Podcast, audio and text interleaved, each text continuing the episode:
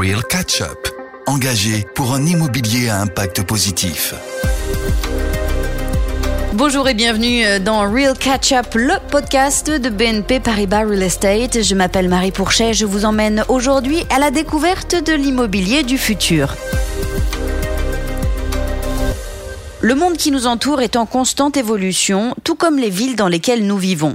Elles sont confrontées à un certain nombre de défis extraordinaires et en tant qu'acteur majeur du secteur de l'immobilier, BNP Paribas Real Estate est en mesure de comprendre de quelle manière les déplacements, les interactions et la vie dans les villes peuvent affecter leur population. Aujourd'hui, je reçois Oliver Wissel, Director of European Logistics and Industrial Advisory. Bonjour Oliver, pouvez-vous vous présenter et nous expliquer votre rôle? Good morning. Thank you, Marie, for Bonjour et me, merci uh, Marie de me recevoir dans ce podcast. Je m'appelle Oliver Wissel et euh, and, je uh, suis basé à Berlin. Notre équipe logistique nationale a pour vocation euh, d'aider nos clients à trouver des entrepôts à louer, euh, des terrains à acheter ou à vendre. Et pour ma part, je coordonne ces activités si nos clients ont besoin de notre aide dans plusieurs pays ou si ils ont une approche internationale. La logistique est donc de plus en plus présente hein, dans notre environnement et dans la vie quotidienne des citoyens. Quels sont les défis auxquels la logistique urbaine est actuellement confrontée? Uh, uh, Le e-commerce est en constant 10 développement depuis ces dix dernières années. Uh, Par ailleurs, la crise de la Covid a aggravé la pénurie de personnel pour le secteur du commerce. Uh, uh, Et par conséquent, les espaces de logistique are- ont été uh, d'autant plus prisés. Uh, trend Au cours des dernières décennies, and La tendance à construire des logements uh, et des bureaux euh, dans les villes a repoussé l'activité logistique hors des centres-villes. Les entrepôts uh, logistiques se retrouvent donc en dehors uh, des zones urbaines, mais les clients qui habitent eux euh, en ville ont de nouvelles attentes en matière de logistique urbaine, comme la livraison de restauration rapide euh, ou de boissons. L'activité logistique revient donc au cœur de la ville uh, et s'intègre dans cet écosystème. uh, La logistique uh, urbaine doit se fondre dans les villes de manière à faire partie intégrante de leur fonctionnement. Certains désagréments se font ressentir, euh, comme euh, la pollution sonore, euh, les embouteillages causés par les petits camions, et ce sont les défis que nous devons relever. Mais alors quelles sont les solutions que nous pouvons créer, co-créer avec les municipalités et les investisseurs? So, uh, for sure, not every area is, uh, Tous les espaces um, ne sont pas adaptés au développement de bureaux ou de commerces. Developments Or for uh, retail developments, and uh, we have, yeah, uh, Nous avons donc retail des magasins in, vides uh, dans des emplacements euh, uh, X ou Y euh, qui pourraient être transformés en petites plateformes uh, logistiques. Uh, uh, Nous pouvons uh, par exemple utiliser des bâtiments à plusieurs uh, étages. For, ex- uh, for example, the challenge is to integrate Le défi est d'intégrer la logistique dans les villes. Différentes discussions sont en uh, cours pour le faire dans les centres commerciaux par exemple. uh, uh, Avec la Covid, les livraisons uh, rapides de nourriture ont vraiment émergé. uh, uh,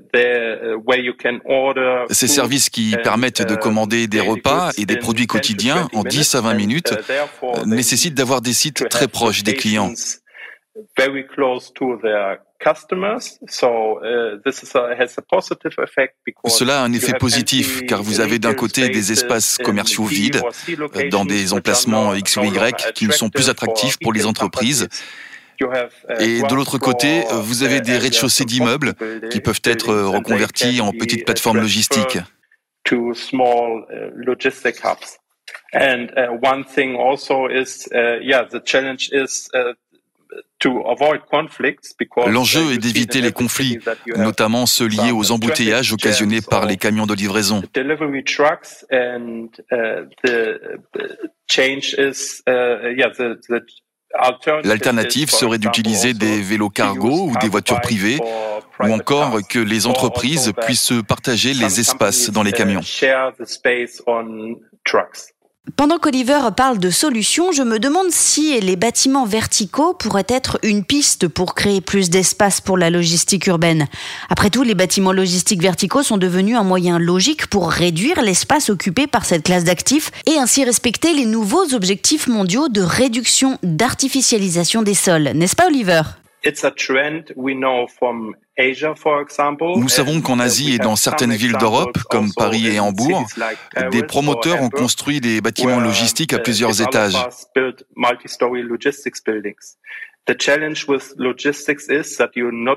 En logistique, vous êtes confronté au double défi du besoin d'espace d'entreposage, mais aussi d'espace ouvert pour les camions et le transport des marchandises. Si vous avez par exemple un entrepôt de 10 000 mètres carrés en ville pour des boissons, vous devez avoir de l'espace supplémentaire pour 100 à 150 camions de livraison.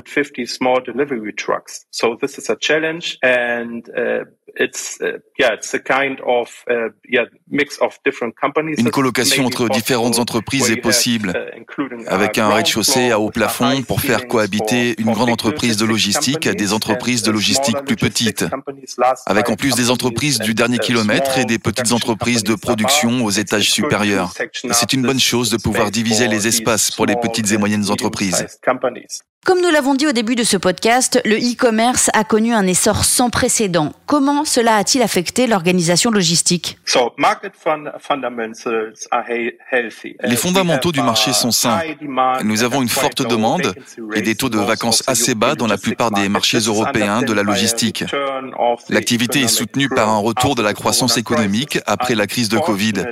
Malheureusement, la situation est perturbée par la terrible guerre en Ukraine. Euh, um, Pendant quelques semaines, nous avons constaté une réduction du comportement d'achat des um, consommateurs. Uh, la situation étant instable à cause de la guerre, ils préfèrent uh, économiser leur argent.